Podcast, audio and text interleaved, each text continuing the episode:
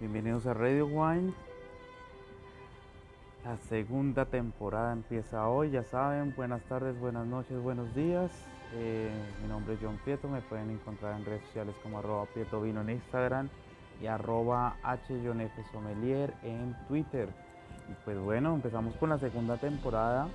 Vamos a tener bastantes invitados especiales y vamos a tener personas importantes en lo que es el término de vino y pues algunas cápsulas que son bastante interesantes hablando sobre el tema gastronómico y de bebidas que también eh, van a la vanguardia junto al vino. Bueno, hoy les voy a hablar de algo especial que se llama chateau.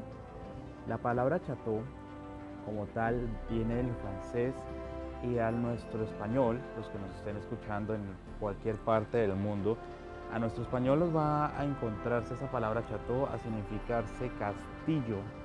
Castillo se refería a esa parte importante donde eh, usualmente en regiones francesas vamos a tener el famoso castillo y el viñedo o la zona de vitivinícola de la región.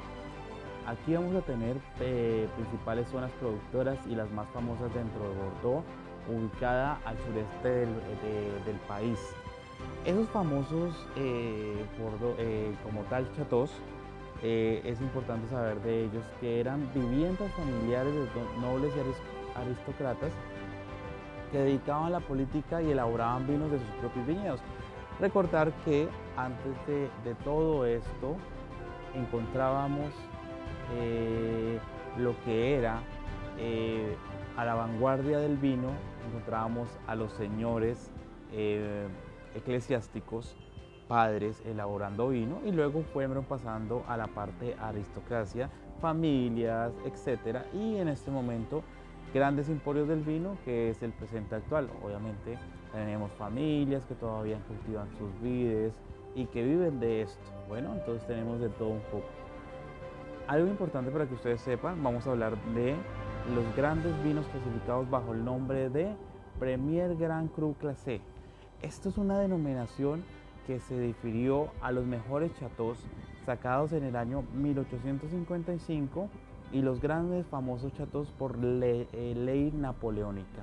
Aquí vamos a encontrar al famoso Chateau Margaux, Chateau Latour, Chateau Lafite Rothschild, Chateau Honebrion y tenemos el famoso Chateau Mouton Rouge, que después de años ingresó a esa clasificación y como les comentaba, era llamarse Chateau al Castillo, en este caso a los viñedos de, de la Rothschild, a los viñedos de Honeybion y los famosos viñedos de Mouton Rothschild y obviamente Margot y la Aquí que tenemos, importante, que si no tuviéramos un castillo, Podría decirse que eh, castillo es una zona, pero como tal, eso como les comentaba, hablábamos de los viñedos. Después es esas zonas vitivinícolas donde se cultiva la vid. Y si habláramos de otras regiones, en Borgoña, pues serían los grandes cruz, esas zonas vitivinícolas bastante importantes. en Borgoña, en Champagne, pues serían las casas más importantes representativas, eh, eh, como la famosa Krug, como la famosa que son eh, llamadas así, o, o Pierre, de, eh, Pierre Perignon, que teníamos aquí esas zonas exclusivas o esas zonas cabeceras, eh, las cuales hablaban de esa región, esa zona específica o ese lugar específico para sacar sus viñedos y sus uvas.